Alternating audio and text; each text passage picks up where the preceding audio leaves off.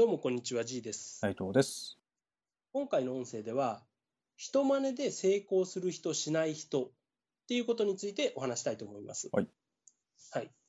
まず、まあ、勉強でもスポーツでもビジネスでも、真似をするっていうことはいいことなんですよね。うん。うん。これを悪いことって捉えてる人はもう、その時点でちょっとセンスがないんですけど、うん。よく、ね、学ぶっていうことの語源は真似ぶだ、うん、真似をすることだって言われるように、うまくいってる人を真似るっていうのは、まあ当然、その、ものを新しく学ぶ、もしくは身につける、スキルを習得するっていうやり方においては非常に優れてるわけですよ。うんうん。うん、で、これはビジネスにおいてもそうで、うまくいってる人のやり方を真似をする。うん、それの何が悪いんだっていう話ですよね。はいはい。そこでなんか変に自己流を出すと、よく言われる車輪の再発明みたいな感じで、うん、しなくていい発明をすることになるんですよね。うん。だから、まあ、真似をすることはすごく大事。で、まあ今回のテーマで言うとビジネスでお話ししたいんですけど、うん、ビジネスにおいてもうまくいってる人を真似るっていうことはすごく大事だし、効率的なやり方なんですよ。うん。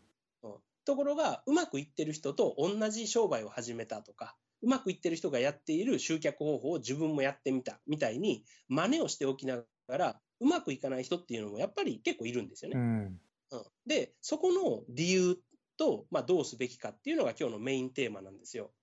うん、で、まあ、当然、うまくいく人っていうのは、こう、表面的に見えない部分にもうまくいく理由っていうのがすごくあるんですよね。うんうん、で、例えばですけど、ターゲットが違うと、その、うん、ビジネスを提供する側がやってあげないといけないことっていうのは変わってくるじゃないですか。はい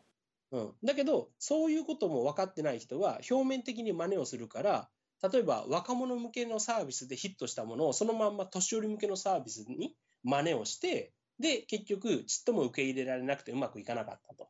うん、例えば若者向けにスマホでバンバン集客できて、えー利益が出たから、それを集客方法だけを真似して、それをお年寄りに使ってみたら、お年寄りはスマホをそんな使ってなかったから全然ダメだったとかですね。うん。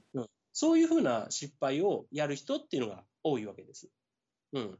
これはまずターゲットによるケースバイケースが見えてないからですよね。はい。うん、で、この見えない部分の方が、まあ、まさに氷山の一角みたいな感じで、見えない部分の方が成功する理由とか根拠としては大きいんですよね。うんうんこれは例えば、えー高い営業成績を出すハイパフォーマーとかの話で言うと、よくあのコンピテンシーとか言われるように、その普段から当たり前のようにやっている行動基準とか、うん、行動のパターンみたいなものに成功の、うん、なんていうか、元、うん、成功の理由っていうのが潜んでたりするんですよね。うん。うん、だから、真似をするんであれば、そこから全部真似をしないとうまくいかないっていう話なんですよ。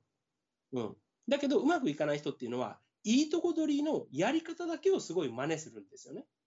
うん。なぜうまくいったのか、どういうところがポイントだったのか、そして何よりお客さんが何を求めているのか、ここを意識せずにやり方だけ真似うん。うん、うまくいくやり方っていうのは、結局、その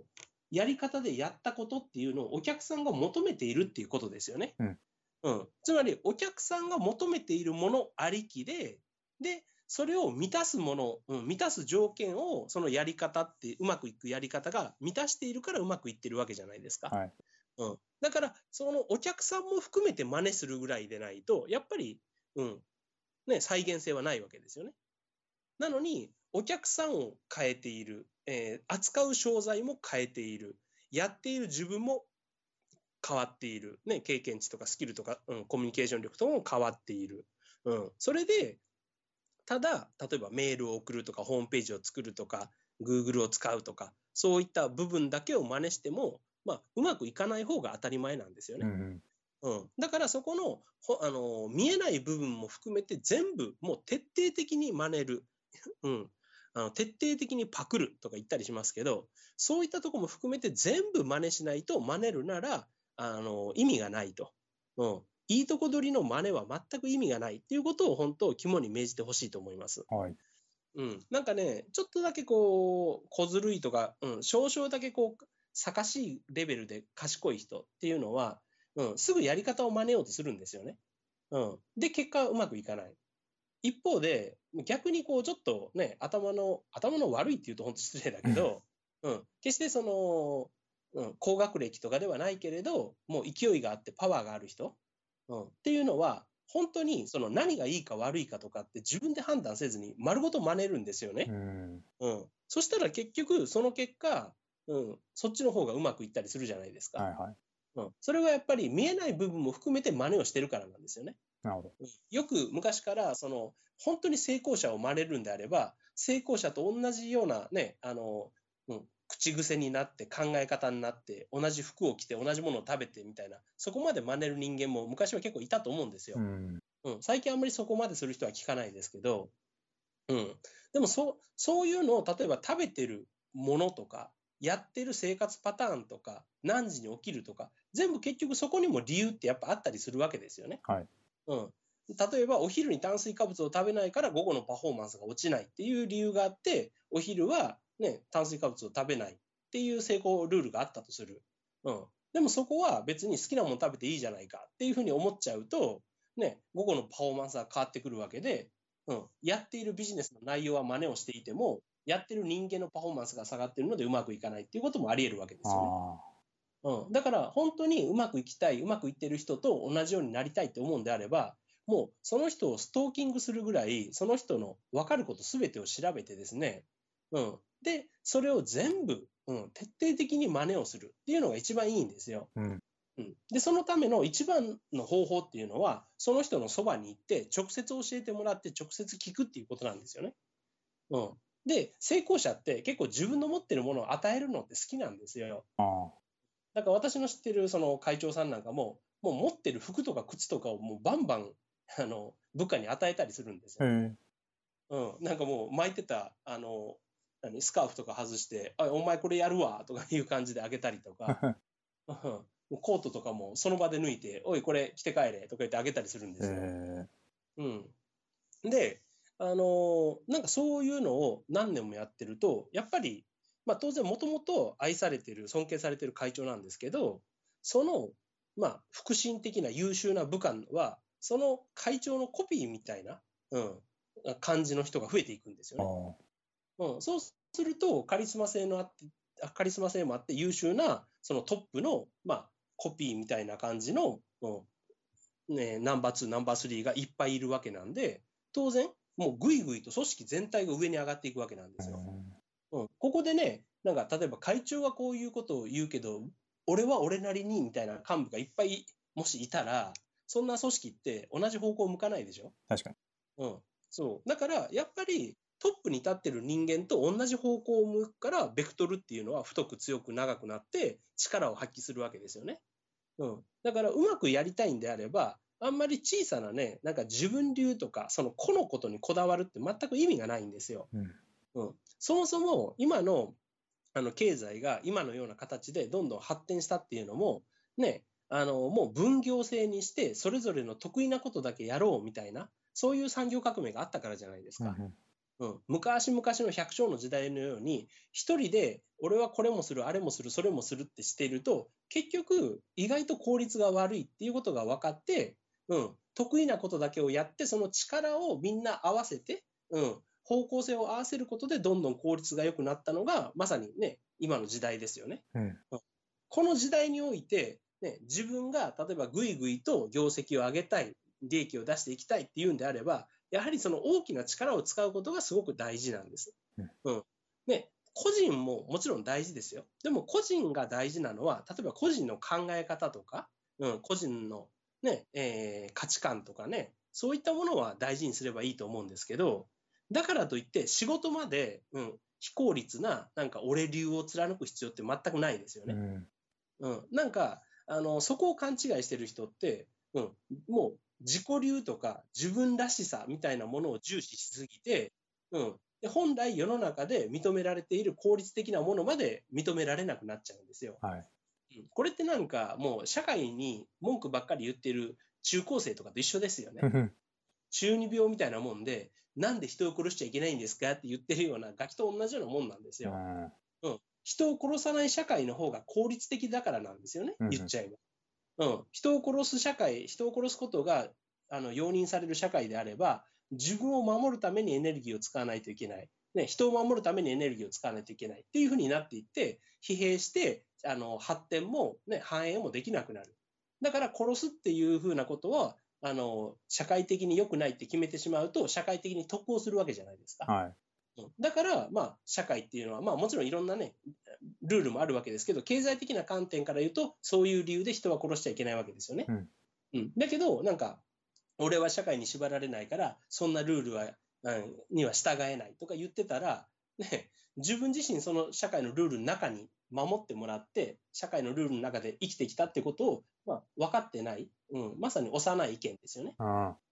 でもそれを仕事の世界でもやっちゃいかんよっていうことなんですよ。なるうん、自分流っていうのは、ね、主張りの理の部分で自分流を出すならともかく、ね、大したまだ一角の人間でもない人間が変に自己流にこだわったって何もいいことがないんで、うん、まずは自分のね、うん、目的を達成するためにこそ、ちゃんと人真似をして、徹底的に人に教えてもらって、人に頭を下げて、それこそが逆に一番自分のためになって、自分を成功させて、最後に究極的に自分を自由にするっていうことを知っといてほしいなと思います。はい。はい、特にね、今の、今のというか、これからの季節、若い人が増えてくると思うんで、あの職場とかにも、うん、そういう人はですね、うん学生の頃と大人の価値観ってやっぱ全く違うじゃないですか。うんだからこそですね、正しい、えー大人の考え方っていうのを持ってほしいんですよね。うん、で、えー例えば人間も、うん、下ごしらえっていうのがすごく大事なんですよね。はい。あの料理に例えると分かりやすいんですけど、下ごしらえに失敗して、例えば血抜きに失敗してくすあの、ものすごく臭くなった肉をいくら上手に、ね、あの上手なお店のレシピを真似したところで、うん、結局出来上がるものはまずい料理じゃないですか。うんねね、そこにどんなあの美味しいソースをかけたところで結局ベースの肉が臭かったら臭い料理にしかならんのですよね。うんうんでも人間もやっぱりその下ごしらえが本当大事で、10代、20代なんてものは、働いてても下ごしらえですよね。うん。で、ようやく30代ぐらいから下ごしらえをそろそろ脱却できるぐらいのもんで、でも逆に、それまでの下ごしらえがしっかりできてないと、その後どんな仕事をしても、どんなソースをかけても、ね、やっぱり、うん、もう先が見えちゃうというか、うん。終わりが見えちゃうんですよね。はうん。で、例えばこう、40代から新しいことをしてうまくいってるとか、うん、40代から転職してもいけてるみたいな人はいますけど、それはやっぱり下ごしらえがちゃんとあったからこそいけてるだけで、うん、10代、20代何も積み上げて学んでこなかったダメな人間が40になって何か魔法の杖を手に入れて、いきなりそこで生まれ変わったような成功ストーリーは歩めないわけですよ。でも、その表面だけ、またこれも表面だけ、うん薄っぺらく捉えて真似しよう、理解しようとすると、なんとかなってるように見えちゃうんですよね。うん。うん、昔はよくね、カーネル・サンダースのおっさんとかが、こう、すごい60代とかになって大成功したみたいな話があって、いくつになっても成功はできるんだみたいな成功の話ってありますけど、うん。うん、ももともとカーネル・サンダースってもう20代から実業家としてコンビニみたいなお店を経営したりレストランやったりってずーっと経営者として働いてるんですよね。あうん、で火事で店が潰れたりとかうまくいったりいかなかったりっていう紆余曲折があってでその下ごしらえの集大成的なものが60代で花開いて大ブレイクしたっていうだけであって別に60までクズでいたわけじゃないですよね。あ。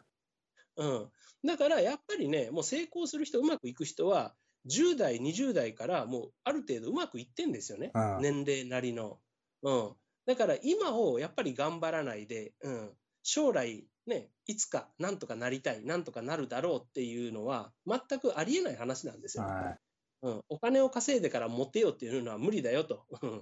うんうん、そういうことを言う年配のおじさんにやっぱ言いたいわけですよ。うん。あのーうん、お金持ってモテてるおっさんっていうのは、お金がない頃からやっぱモテてるよと。うん、お金さえ稼げばモテるっていうふうに思ってたらやっぱうまくいかない。うん、お金もそもそも多分稼げない。うん、そういう話ってよくあるんですよね。うん、なんかもう彼女ができたら人生すべてうまくいくように思っちゃうパターンの人とかね。うん。うん、お金さえ稼げれば人生が良くなると思うパターンの人とかいっぱいいるんですけど、まあ、大体そうはいかないと。うん、やっぱりもう今の時点で今やるべきことをちゃんとやって、成功者の真似をして、今の足場と下ごしらえをしておかないと、まあ、将来も何もあの積み上がっていかないし、うまくいかないですよっていう、まあ、年寄りからのね、あの話でした。はいうんじゃあ、今回の音声は以上となります。ありがとうございました。ありがとうございました。